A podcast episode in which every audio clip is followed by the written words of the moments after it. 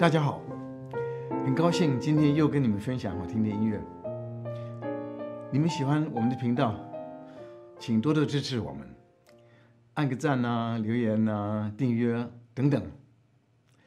这个等等也很重要，我们很乐意接受。又秋天了，大自然已经准备跟我们挥手告别。我们现在进森林了，可以看到一些小花，燕子也看到一些花朵，好像最后跟我们打招呼的。我们看了。一只眼睛笑，一只眼睛含泪珠。我很想跟他们叫一声：“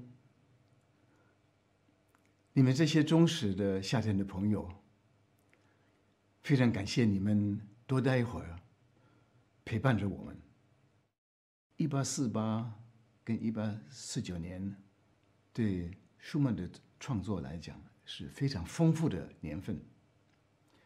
他写很多各种类型的音乐，室内乐啊，钢琴的曲子，艺术歌，也写了一首歌剧。今天要讲的森林的情景，作品号码第八十二。舒曼是在。一八四八年的十二月二十九号，到一八四九年的一月六号写了，一个礼拜就写完了。这个是一首含九个曲子的钢琴曲集，我从里面选了一首叫《孤独的花》。这个森林，在德国的文学、艺术、哲学，它体现的是一个理想的社会、理想的世界，尤其浪漫时代的非常的重要的角色。舒曼在一八四九年，快四十岁。算是年纪大了，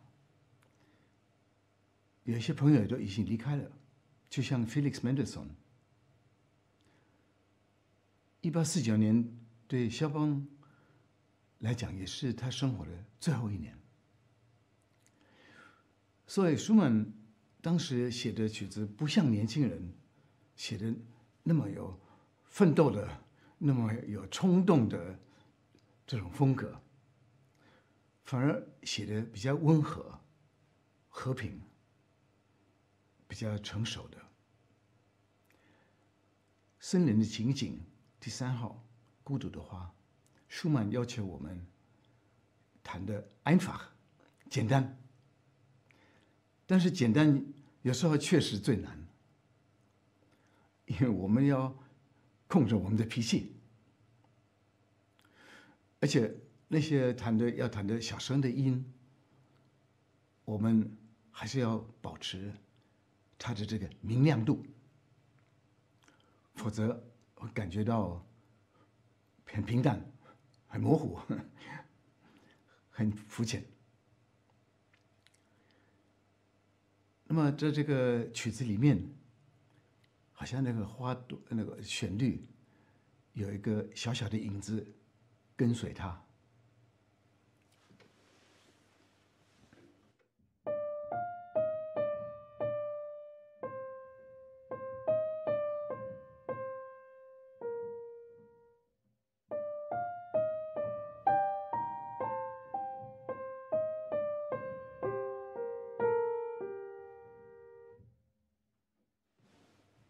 所以我们右手同时弹两个声部，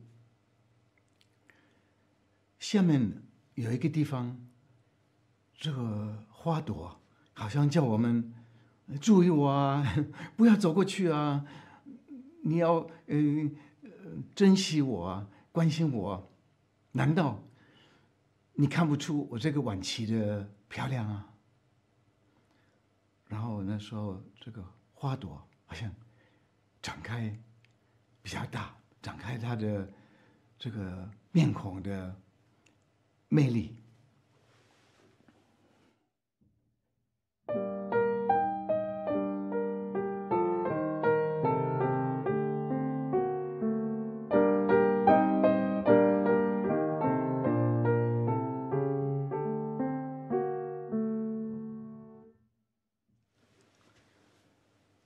下面就好像有点无奈的听天由命。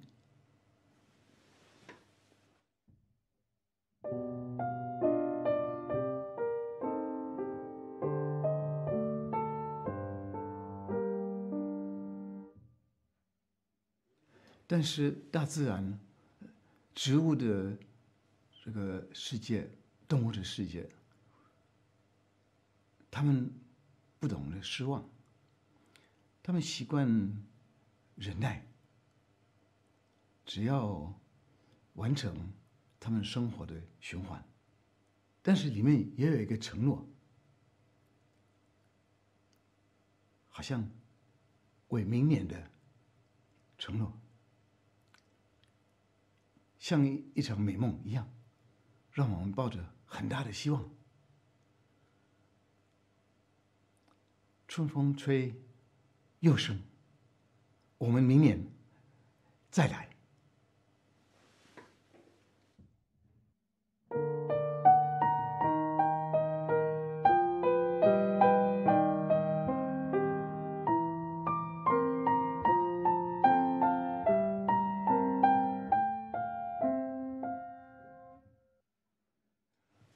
舒曼在这首曲子里面用很多不同的色彩、不同的调系啊，大调、小调常常换来换去，因为这个漂亮的花不只有一种。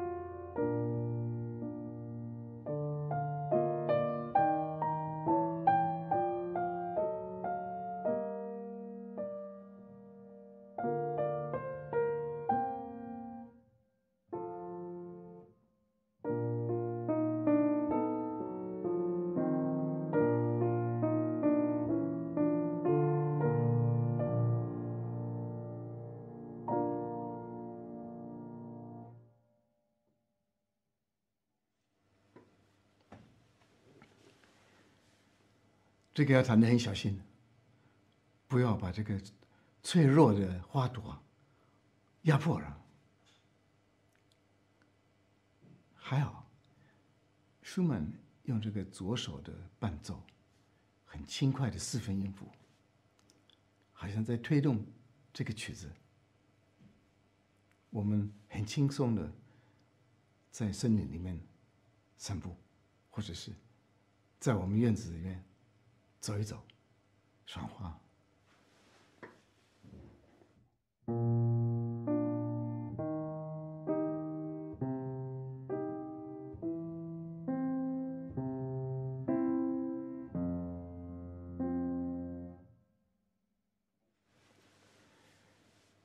我老是在烦恼一个问题：舒曼从一开始就很喜欢肖邦的音乐，崇拜他。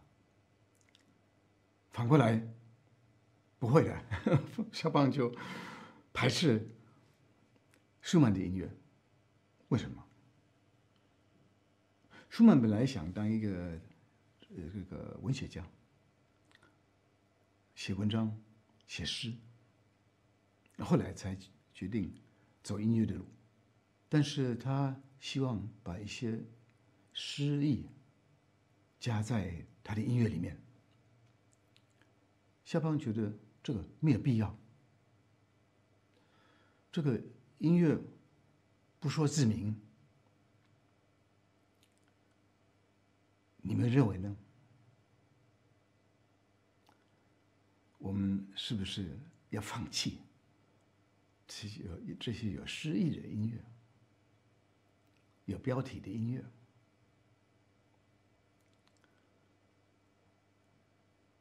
那我们的这些花怎么办？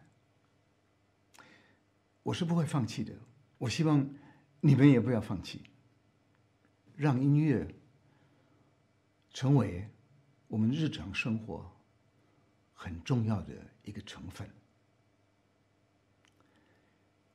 祝你们的生活每天充满了音乐的美丽。谢谢。